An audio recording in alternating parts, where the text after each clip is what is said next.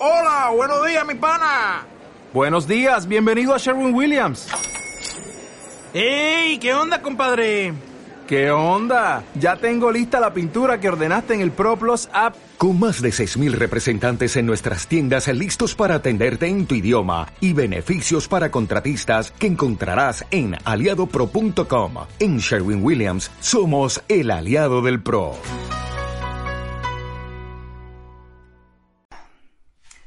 Bueno, pues ya estamos otra vez en diciembre y como cada año ya saben que preparamos un, un, especial de alguna película navideña o que tenga que ver con todo esto de la Navidad.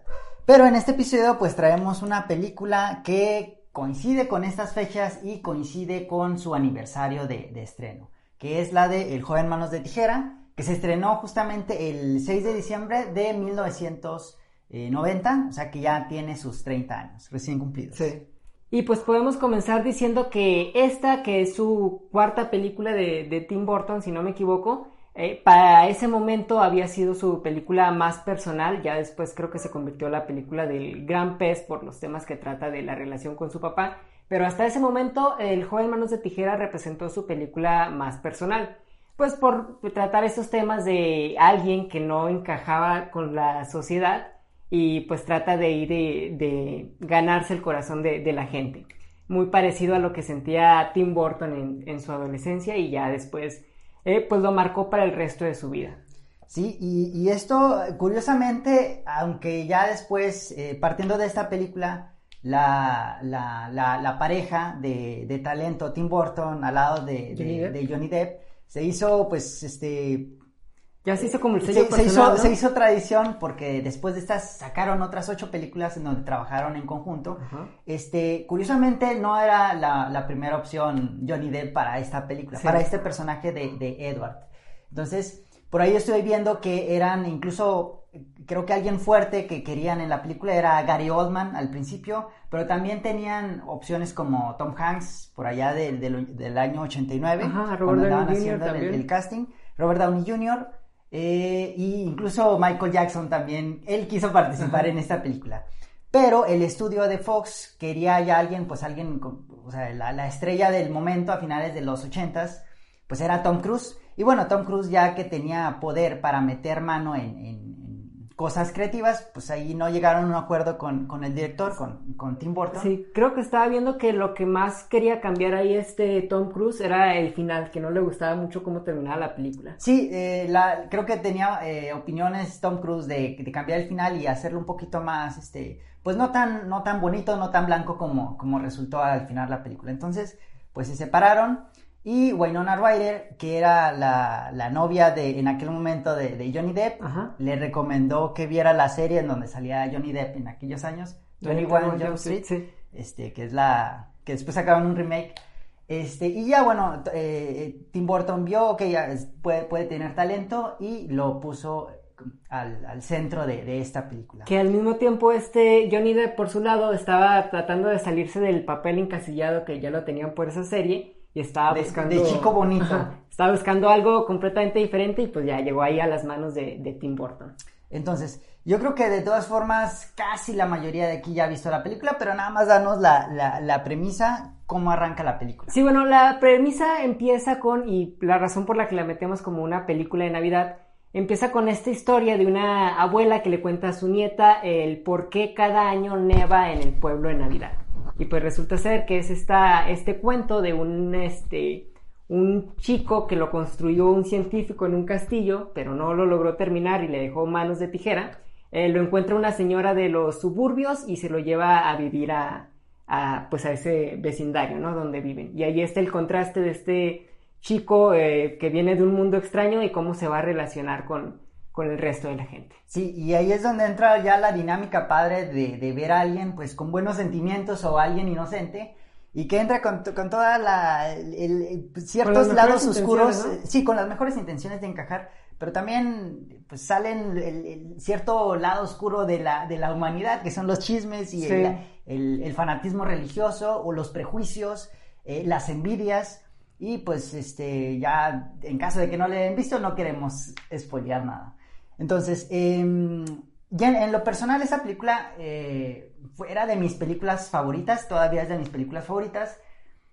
Eh, que, creo que era de las que más renté cuando estábamos cuando estábamos chicos, yo, o sea, era, a lo mejor otros rentaban así más de, de Aladdin o películas así animadas, y yo iba, yo ya sabía cuál, cuál rentar, o sea, ya agarraba esa, que, entre otras. Que eh, mi, nuestra mamá ya le tiene harta esta película de tantas veces que la rentaste. Sí, entonces, por ahí hubo un periodo en donde la dejé de ver, incluso cuando la pasaban en la, en la tele, yo creo que toda la, la adolescencia, y yo creo que hace unos años la compré en en DVD y luego después en, Blu-ray. Pero en, esas, eh, en esa ocasión que ya la vi con, ojos más frescos y a lo mejor con más referencias y más consciente de, lo que estaba viendo, yo pensé que, a lo mejor ya iba a perder cierto chiste porque decía, no, pues después de años ya no me va a gustar o va a ser una película que me gustaba nada más porque era fan o porque se me hacían interesantes ahí el, personaje principal eh, y me llamaba la atención y por eso la veía. Eh, pero no, o sea, la veo y, ah, caray, está, eso está, está muy entretenido, está muy bueno. O sea, todos los personajes, Wainona, eh, la mamá, Diane West, eh, o sea, todos están, están muy bien y son muy interesantes de ver. Incluso la historia de este romance entre Johnny y Wainona, o sea, se va desarrollando de forma muy, muy cute, muy tierna, muy orgánica y no, incluso no es el foco de la película, o sea, el foco de la película es seguir la, aventura de, Edward, y ya después se va desenvolviendo en otras cosas. Pero sí se me hizo muy padre y todo eso, pues, eh, de, la, de la mano de... De, Tim Burton. Pues, sí, o sea, vestida con, la creatividad de Tim Burton, el buen Tim Burton de aquellos años. Sí. Eh, o sea, se me hace muy padre. O sea, el personaje de, de, Edward Johnny Depp no lo vemos como, aunque es un excéntrico, no, o sea, no, no vemos toda esta caricatura de Jack Sparrow que después nos entregó en todas las películas que, que sacó después del 2003. Entonces, eh, o sea, ves la, la, la, cara, los gestos de, de, Edward y, y, se te olvida que es Johnny Depp o que, o que después lo vemos como, como este ebrio de, de Jack Sparrow. Entonces, o sea, vemos que es un personaje que sí realmente es Edward. O sea, no, lo vemos, no vemos una caricatura y está muy interesante. Porque ya después como que ya no, no nos creemos lo que saque Johnny Depp. Sí, ya pensamos que es Johnny Depp disfrazado. Que es, que es un disfraz. Y en este no, o sea, ah, ok, entramos en la convención. Y eso es, eh, o sea, es de las cosas padres que tiene especial esta película. Este, no sé, ¿tú qué quieras también agregar? Sí, eh, lo mismo me pasó. Pensé que cuando la volviéramos a, visitar esta película después de muchos años que iba a influir mucho el factor nostalgia, pero ya que la ves también metiéndole ojos un poquito más críticos, te das cuenta de que, pues qué lástima que Tim Burton ya se... Perdió el camino. Perdió el camino y echó la hueva y como que ahorita ya nada más vive de su viejo nombre eh, pero te das cuenta que en sus inicios Tim Burton sí era un director realmente de propuesta y que su estilo eh, tenía relevancia dentro de la historia. Y aquí apoya mucho el estilo de Tim Burton en contar una historia que es de fantasía. O sea, apoya mucho el, el, uso de que la película es muy colorida, que tiene un contraste con este castillo y este mundo en donde vive Edward, que es este... Más gótico. Más gótico, basado en el expresionismo alemán, en donde eh, todo dentro es monocromático y... con sombras. Con sombras extrañas y lo contrasta mucho con este suburbio en donde todo está lleno de color y todos los personajes este, tienen una personalidad este, muy, muy alegre al parecer. Este, todo funciona muy bien para apoyar a que la película es una, es una, es un cuento de fantasía que te están contando y, y sí funciona mucho el estilo de Tim Burton dentro de esta película. Sí, y como lo decíamos ahorita, o sea, es la película aparentemente más colorida, ¿verdad? este, de, Tim Burton. A pesar de que está al frente de la película un personaje tan oscuro, pues nada más de vestimenta. De hecho, es el único personaje que usa negro en toda la película, o sea, todos los demás Hay mucha luz y mucho color en, toda la película. Entonces, eso es también algo padre porque tenemos también al lado, pudiéramos dejar a este la, la, película que más se le pudiera asemejar a esta, a esta de El joven manos de tijera es la de la, forma del agua, ¿no? Sí. Eh, que en la forma del agua también vemos esta pareja poco convencional entre una criatura y, y una humana, pero este, creo que esa se me hace muy depresiva y cruda y violenta y medio rara.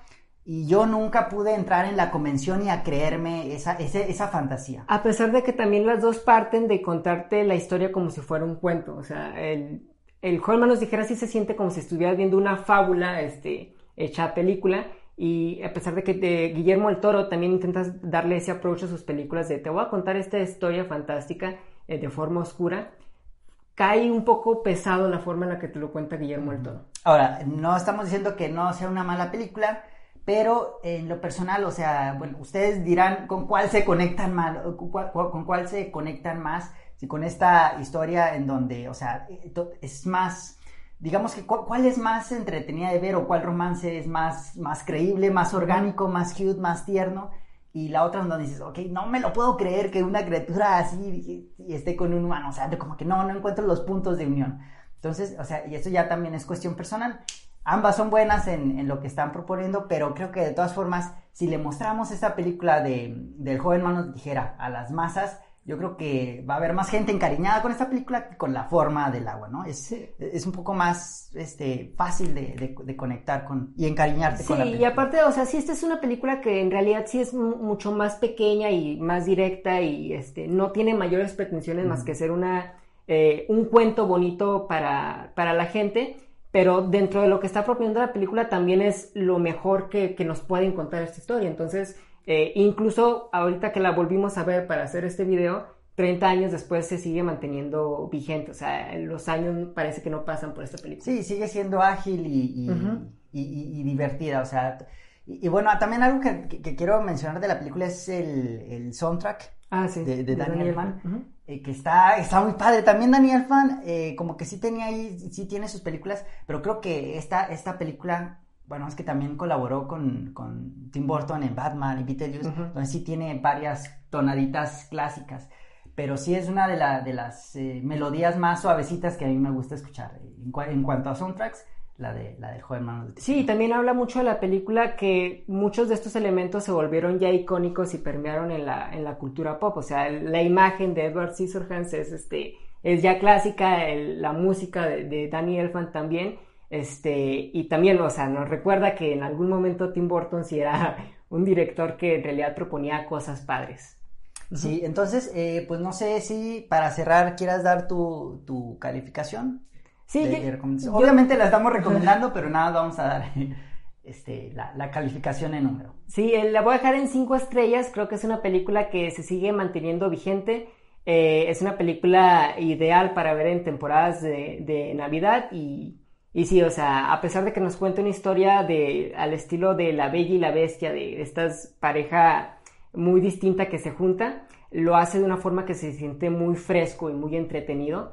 Eh, y, lo crees, o sea, nunca dudas de que, ah, no, no me lo puedo creer, o sea, ah, ok, sí, lo aceptas. Sí, este, y sí, termina, el romance no es parte importante de la película, pero es un romance muy bonito también que no se siente meloso ni, ni exagerado, o sea, todos los elementos eh, entran muy bien en conjunto en esta película para hacer un, pues un bonito, una bonita fábula que pueden ustedes ver. Sí, yo también la, la dejo en cinco estrellas, definitivamente, eh, digo, no creo que, el Irving fanático de la película esté diciendo esto, sino la persona que pues ya tiene más referencias de películas y que, y que con tantas veces que la ha visto, o sea, sigue, sigue cayendo bien, o sea, sí tiene el efecto de, poderse ver múltiples veces sin que se sienta pesada o aburrida, no, o sea, siempre logra engancharte porque está, está cortita, está ágil y es una bonita película familiar, pues para ver en estas fechas.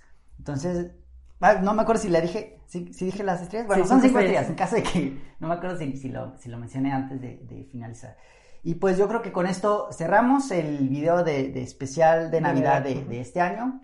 Eh, no sé si ustedes quieran agregar otra película que les guste ver en estas fechas eh, con, con, temática navideña o también alguna película que a ustedes les guste que sea similar a este tipo de medio eh, romance, aunque no, no es específicamente lo, de lo que trata esta película, del joven manos dijera, pero pues que nos den algunos otros ejemplos de, películas que se le parecen a esta. Bueno, y sin nada más que llegar, nos vemos hasta la próxima. ¿No te encantaría tener 100 dólares extra en tu bolsillo? Haz que un experto bilingüe de TurboTax declare tus impuestos para el 31 de marzo y obtén 100 dólares de vuelta al instante. Porque no importa cuáles hayan sido tus logros del año pasado, TurboTax hace que cuenten. Obtén 100 dólares de vuelta y tus impuestos con 100% de precisión. Solo con Intuit TurboTax. Debes declarar para el 31 de marzo. Crédito solo aplicable al costo de la presentación federal con TurboTax Full Service. Oferta sujeta a cambios o cancelación en cualquier momento.